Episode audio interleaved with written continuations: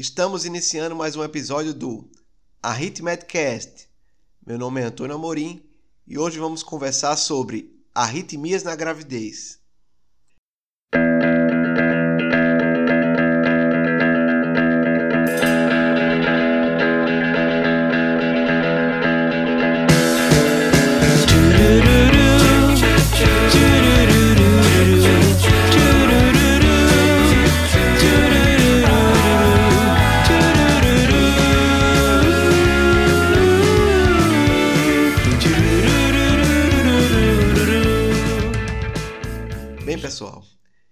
Escolhi esse assunto de hoje, arritmias na gravidez, porque eu percebo que nós médicos temos uma certa insegurança, de uma forma geral, quando, quando chega no nosso consultório uma gestante, né?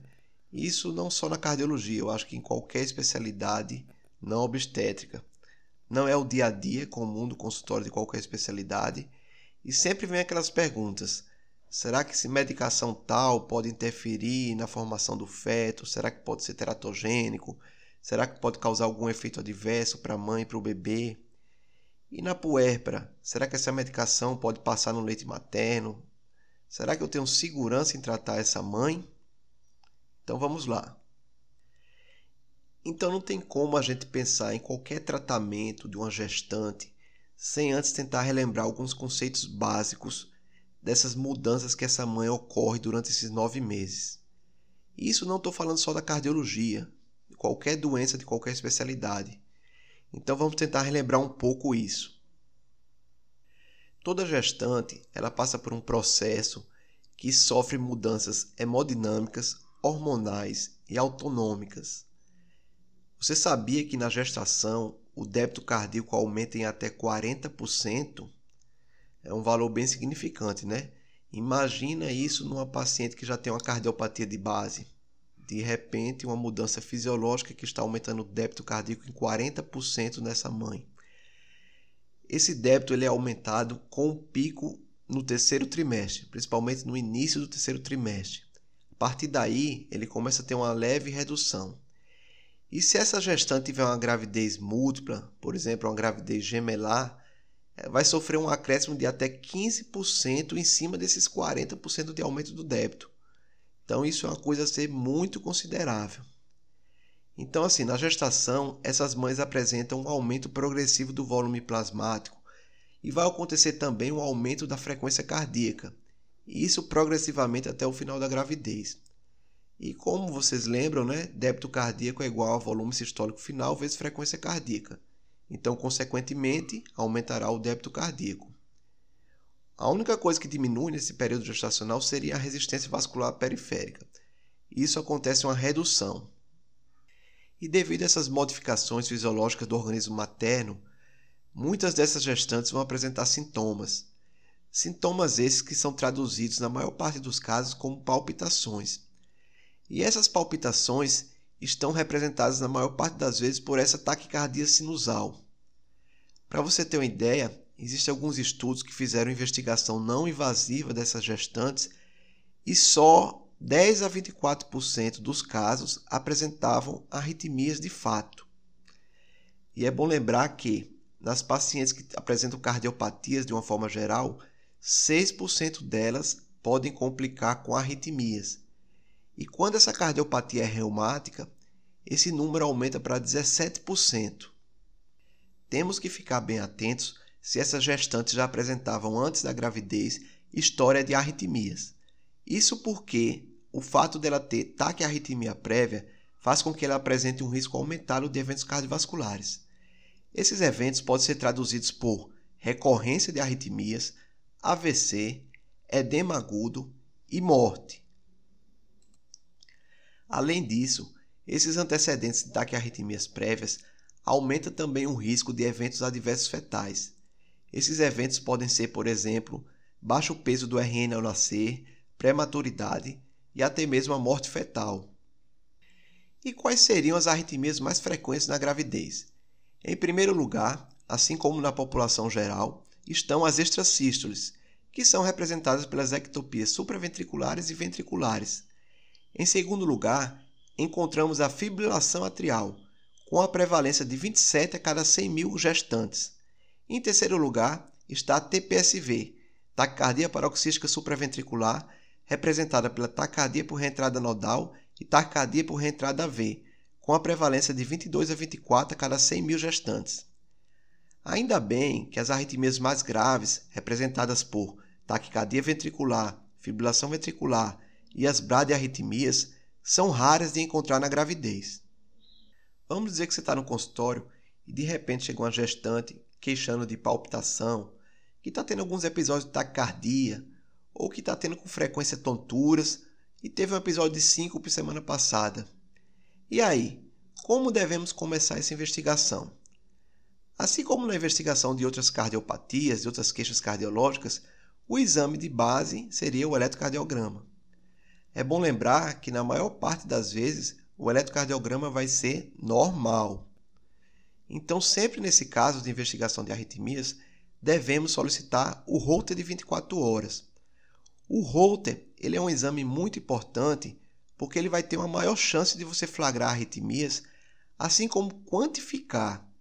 E isso pode influenciar no tratamento que você vai fazer para essa gestante. Na sequência, um exame fundamental a se realizar nessas gestantes seria um ecocardiograma transtorácico. Porque a gente sabe que, assim, na investigação de arritmias, boa parte das vezes você não vai conseguir flagrar o evento, você não vai conseguir flagrar a arritmia. Mas é importante você estratificar se essa paciente apresenta um risco de morte súbita, se a paciente apresenta uma cardiopatia estrutural que pode estar relacionada a mais arritmias mais graves. Então, o ecocardiograma tem essa função. Você vai avaliar se ele apresenta alguma cardiopatia estrutural, vai avaliar também a fração de ejeção. Nós sabemos que pacientes com fração de ejeção baixa, abaixo de 35%, apresentam maior risco de chance de morte súbita. E não devemos esquecer também, nessa investigação inicial, alguns exames laboratoriais, entre eles os hormônios da tireoide, que estão relacionados ao maior risco de arritmias. Então, esses são os exames iniciais de partida nessa investigação básica de arritmias: o ECG, o Holter de 24 horas, o ecocardiograma, alguns exames laboratoriais. Lembrando que a partir daí, a partir das queixas clínicas da paciente, a partir do que você encontrar nesses exames, esse leque de investigação pode se amplificar. Lembrando que uma, um percentual dessas pacientes que chegam no consultório com queixa de arritmias, elas já apresentavam cardiopatia de base. Porém, elas toleravam aquela cardiopatia, não sabiam que tinham, e com aquele aumento do débito cardíaco, com aquelas modificações que eu falei no início do podcast, ela começa a desenvolver sintomas que podem ser eles manifestados através de arritmias. Então, em boa parte das vezes, o diagnóstico da cardiopatia da gravidez é feita durante essa investigação. E agora eu queria falar com vocês sobre antiarrítmicos na gravidez. Toda vez que vamos iniciar qualquer medicação no período gestacional, temos que fazer duas perguntas básicas. A primeira delas é: qual o efeito dessa medicação em relação ao feto? pode causar algum efeito adverso, pode causar algum grau de teratogenicidade. A segunda delas é: qual o efeito dessa medicação em relação à amamentação? Essa medicação ela é eliminada no leite materno? Pode causar algum efeito adverso nesse bebê? Com relação aos antiarrítmicos, existem diversos tipos e categorias que são utilizados no tratamento das arritmias de uma forma geral. Porém, existem cerca de 10 medicamentos que são as mais utilizadas. Eu fiz até uma tabelinha para facilitar, que eu coloquei lá no Instagram, está disponível no Instagram do Arritmed e também no nosso site. Depois vocês podem lá dar uma conferida.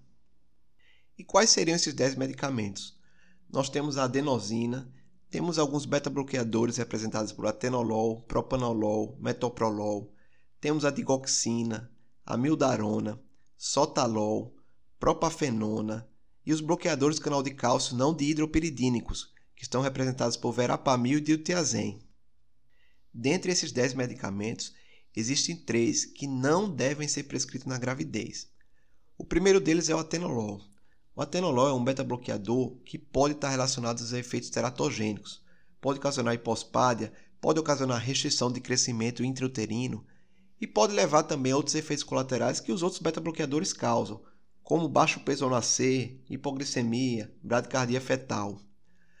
A outra medicação que não deve ser utilizada na gravidez é a mildarona. A mildarona a gente sabe que é um antiarrítmico excelente. Uma pena que ela causa tantos efeitos adversos. E na gravidez não seria diferente. Um dos motivos da sua contraindicação seriam os efeitos no feto, como hipotireoidismo fetal, restrição do crescimento intrauterino e prematuridade. Então devemos evitar a mildarona no período gestacional. A outra medicação que deve ser evitada seria o diltiazem. O diltiazem, esse bloqueador do canal de cálcio, também tem estudos que mostram os efeitos teratogênicos. E com relação às outras medicações, os outros antiarrítmicos podem ser utilizados com certa segurança durante o período gestacional. Um adendo especial seria para o sotalol. O sotalol é uma medicação que aumenta o intervalo QT. Então, essa gestante, se estiver utilizando, deve realizar eletrocardiogramas seriados. E vale lembrar que o sotalol ele é eliminado também no leite materno. Então, esse RN também deve realizar eletrocardiograma se a sua mãe estiver utilizando. E agora vamos para a segunda parte desse podcast, onde vamos falar individualmente de cada arritmia específica e seu tratamento. Extrasístole supraventricular e ventricular. Como eu falei para vocês, essa é a arritmia mais frequente na população em geral e também não seria diferente no período gestacional. Para falar de tratamento das extracístoles, nós temos logo que dividir em dois cenários: as pacientes assintomáticas e naquelas sintomáticas. Então vamos começar falando das assintomáticas. Vamos lá, você está no consultório, foi fazer a ausculta cardíaca e achou o ritmo um pouco irregular. Resolveu fazer um eletrocardiograma nessa paciente e percebeu que ela tinha extrasístoles. Só que você perguntou a ela se ela estava se queixando de, de alguma coisa e ela falou que não está. Então, isso é uma arritmia assintomática. São extracístoles de forma assintomática. Então, o que você vai fazer nessa situação? Nada de tratamento medicamentoso. Vai orientar essa gestante algumas modificações do estilo de vida, como reduzir café, evitar estimulantes, não fumar. Teoricamente, por ela estar gestante, já é para ela estar fazendo tudo isso. Existe uma situação que você deve entrar com tratamento medicamentoso em paciente que tem extracístole ventricular de forma assintomática.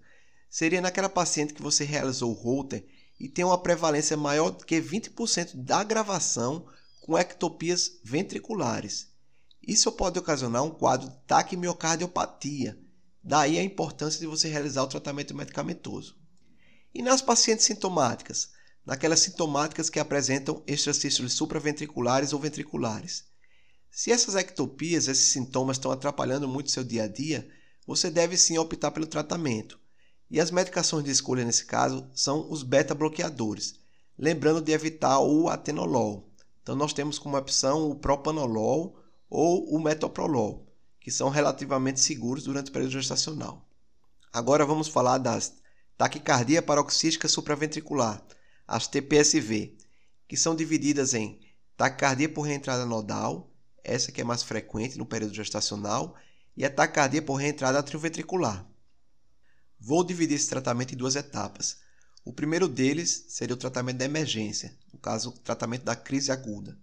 O segundo seria o tratamento de manutenção, ou seja, aquela paciente que já saiu da crise e você vai iniciar um medicamento para evitar que tenha nova recorrência. Vamos falar inicialmente do tratamento da emergência. Aquela paciente que chega no pronto-socorro com um quadro de um ataque cardíaco RS estreito, com intervalo RR regular, onde você não consegue identificar onda P. Então, ataque cardíaco paroxística supraventricular. A primeira pergunta a ser feita nesse caso é: essa paciente está estável ou instável hemodinamicamente? Se a resposta for instável, a conduta a ser realizada é cardioversão elétrica. É seguro realizar a cardioversão no período gestacional? Sim. Você vai realizar a cardioversão da mesma forma que realiza da paciente não gestante. Uma atenção que deve ser feita é com relação ao bebê. Deve-se fazer uma monitorização antes e depois do procedimento. E no caso da paciente que apresenta estabilidade hemodinâmica, a primeira conduta a ser feita é a manobra vagal.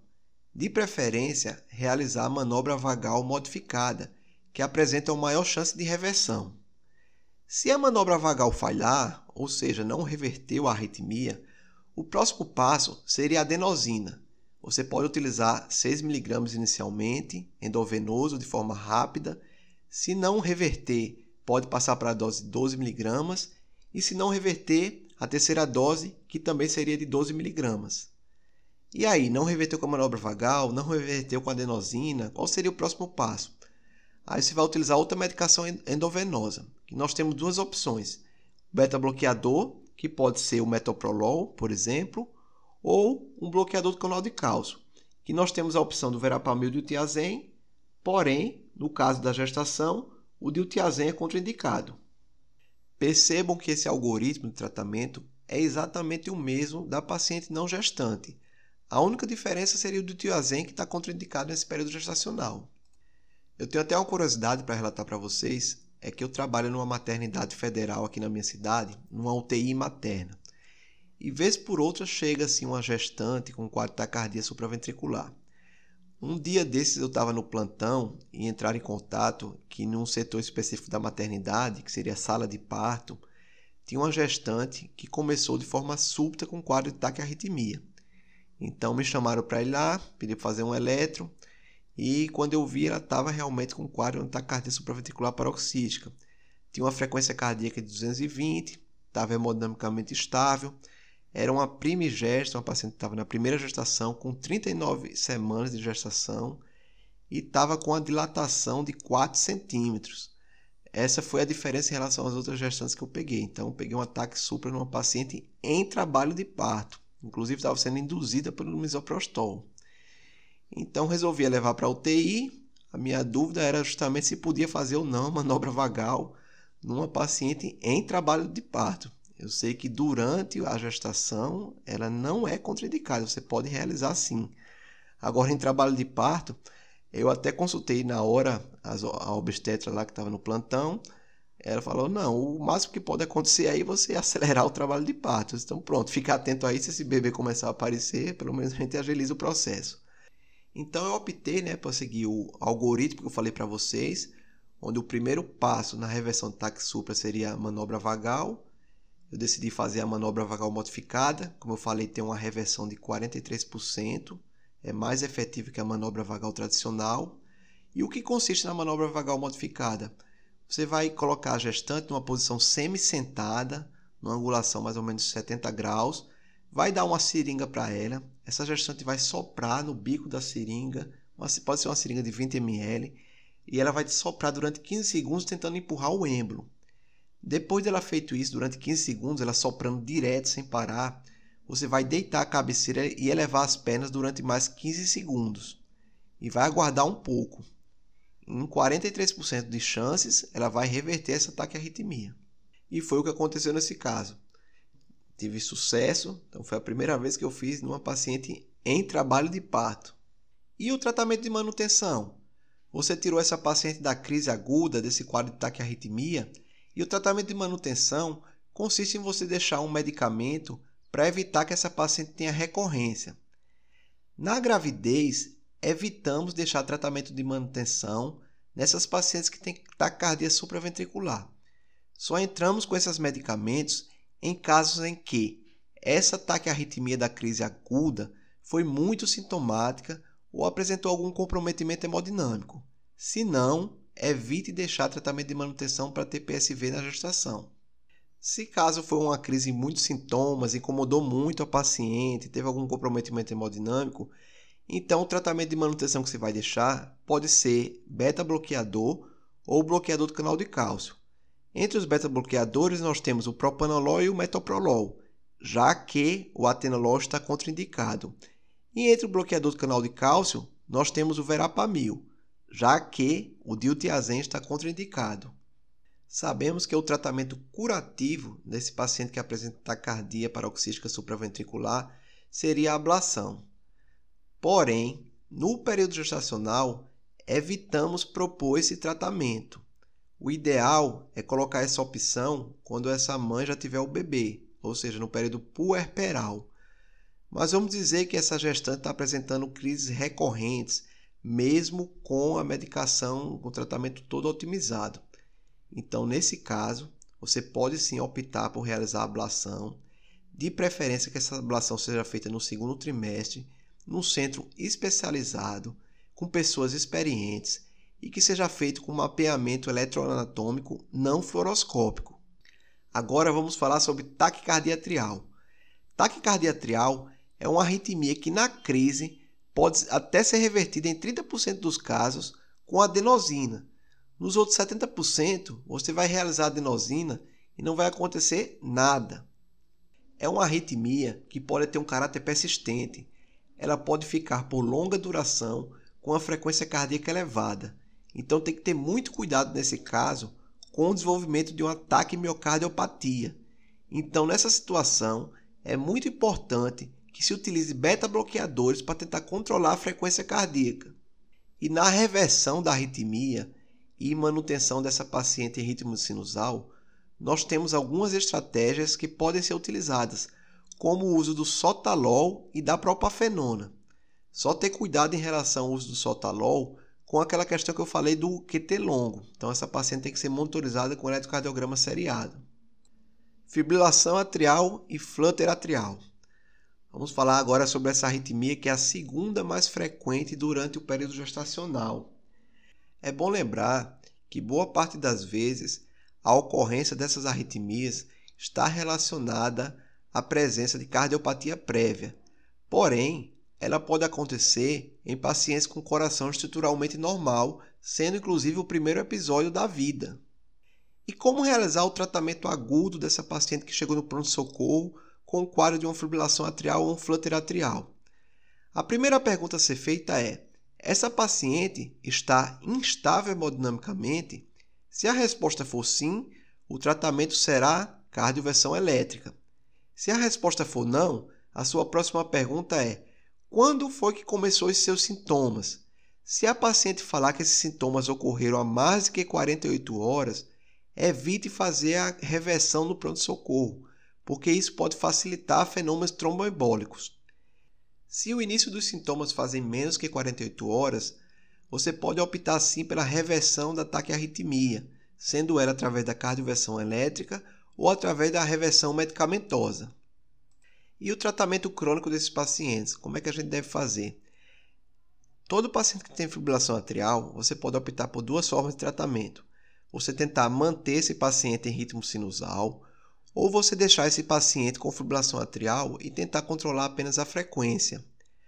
Até pouco tempo atrás, os estudos demonstravam que não havia diferença em relação à ocorrência de desfechos maiores cardiovasculares se você optasse por manutenção do ritmo sinusal ou controle da frequência. Só que em 2020 saiu um estudo que demonstrou que, naquele paciente que apresenta fibrilação atrial de início precoce, a tentativa de deixar ele em ritmo sinusal, na manutenção do ritmo sinusal, esse paciente ele vai apresentar menos desfechos cardiovasculares maiores em relação àquele paciente que você optou por apenas o controle da frequência cardíaca. Quais seriam as medicações que podemos utilizar para tentar manter essa paciente em ritmo sinusal? Seria propafenona e sotalol, já que a mildarona nesse caso está contraindicada. E naquela paciente que tem uma fibrilação atrial persistente, que tem um átrio grande, que tem uma cardiopatia de base, que você já tentou reverter para ritmo sinusal diversas vezes, só que ela sempre termina voltando para ritmo de fibrilação atrial, e você optou, não, vou controlar apenas a frequência cardíaca. Quais seriam as medicações que nós temos como opção? Nós temos os beta-bloqueadores, como metoprolol e o propranolol, e nós temos o bloqueador do canal de cálcio, como o verapamil. Lembrando que às vezes só essa medicação não é suficiente. Você entrou com um beta-bloqueador, por exemplo, a frequência cardíaca permanece alta. Ou você entrou com um bloqueador do canal de cálcio permanece elevada.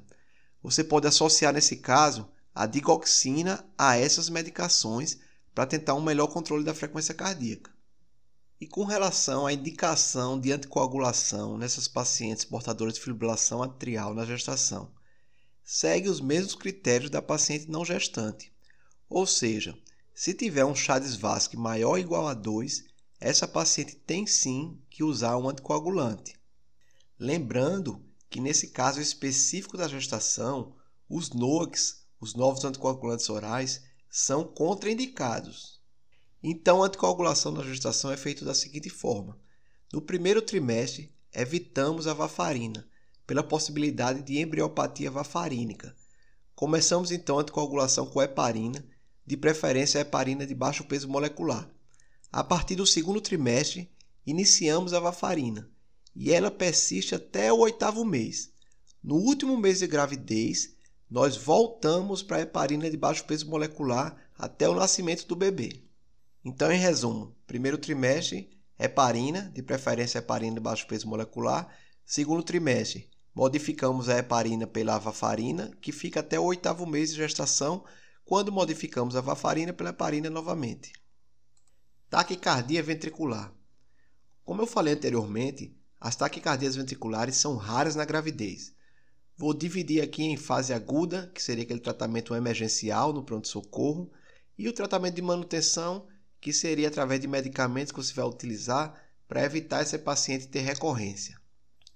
A gestante, então, que chega no pronto-socorro com o quadro de um ataque à arritmia e foi identificado que essa arritmia é um ataque cardíaco ventricular, devemos fazer a seguinte pergunta: a paciente está instável ou estável? Se estiver instável, a única opção terapêutica será cardioversão elétrica. Se ela estiver estável, a opção inicial também pode ser a cardioversão elétrica. Porém, se quiser, pode optar também por medicamentos que nós temos as opções dos beta-bloqueadores, como metoprolol, nós temos a opção também a lidocaína e o verapamil. Tirada essa paciente da crise, ou seja, após reverter essa taquicardia ventricular, você deve pensar em iniciar um medicamento para tentar evitar recorrência dessa taquicardia ventricular. Como opção, nós temos os beta-bloqueadores e o verapamil. Em caso de contraindicação desses medicamentos, ou se a paciente apresentar recorrência da TV mesmo em uso deles, você pode optar por utilizar o sotalol, lembrando que o sotalol pode aumentar o intervalo QT e essa mãe deve ser monitorizada com eletrocardiogramas seriados. Naquelas pacientes que apresentam canaliculopatias, como a síndrome do QT longo ou a TV polimórfica catecolaminérgica, a opção de tratamento de controle seria com os beta-bloqueadores. E com relação ao CDI, ao cardiodesfibrilador implantável, qual seria a recomendação? Nesse caso, a indicação deve ser a mesma do paciente não gestante. Ou seja, se essa paciente for indicado o uso do CDI por, por exemplo, morte súbita abortada, por fração de injeção abaixo de 35%, com arritmias ventriculares complexas, deve-se optar sim por colocar o CDI. Se possível, que seja realizado esse implante do CDI nas gestantes acima de 8 semanas, para mais segurança em relação ao feto. E por último, vamos comentar um pouco sobre bradiarritmias, começando sobre aquelas gestantes que já apresentam prévia gestação bloqueio atrioventricular congênito. Essas pacientes, de uma forma geral, apresentam um bom prognóstico, principalmente se o escape ventricular for entre 50 a 60 batimentos por minuto e apresentar QRS estreito. Então elas toleram bem toda a fase gestacional sem precisar de implante de marca-passo. E se por acaso essa gestante apresentar durante o período gestacional um bloqueio atrioventricular de segundo grau do tipo 2 ou um BAVT, você vai seguir a recomendação de implante de marca-passo da mesma forma da paciente não gestante. Então isso não vai impedir você realizar o procedimento. O ideal é que seja realizado durante esse implante de marca-passo um ecocardiograma transesofágico, porque isso abrevia o tempo de procedimento. E não esquecer também de colocar na mãe um avental de chumbo para a proteção do bebê. Então, pessoal, era isso que eu tinha para falar com vocês hoje. Lembrando que o Arritmédio também está presente no Instagram, no Facebook, no Twitter e temos também o nosso site. A música de abertura do podcast se chama Quando as Coisas Mudam de Lugar, da banda Demodé. Fiquem agora com mais um trecho da música e até a próxima.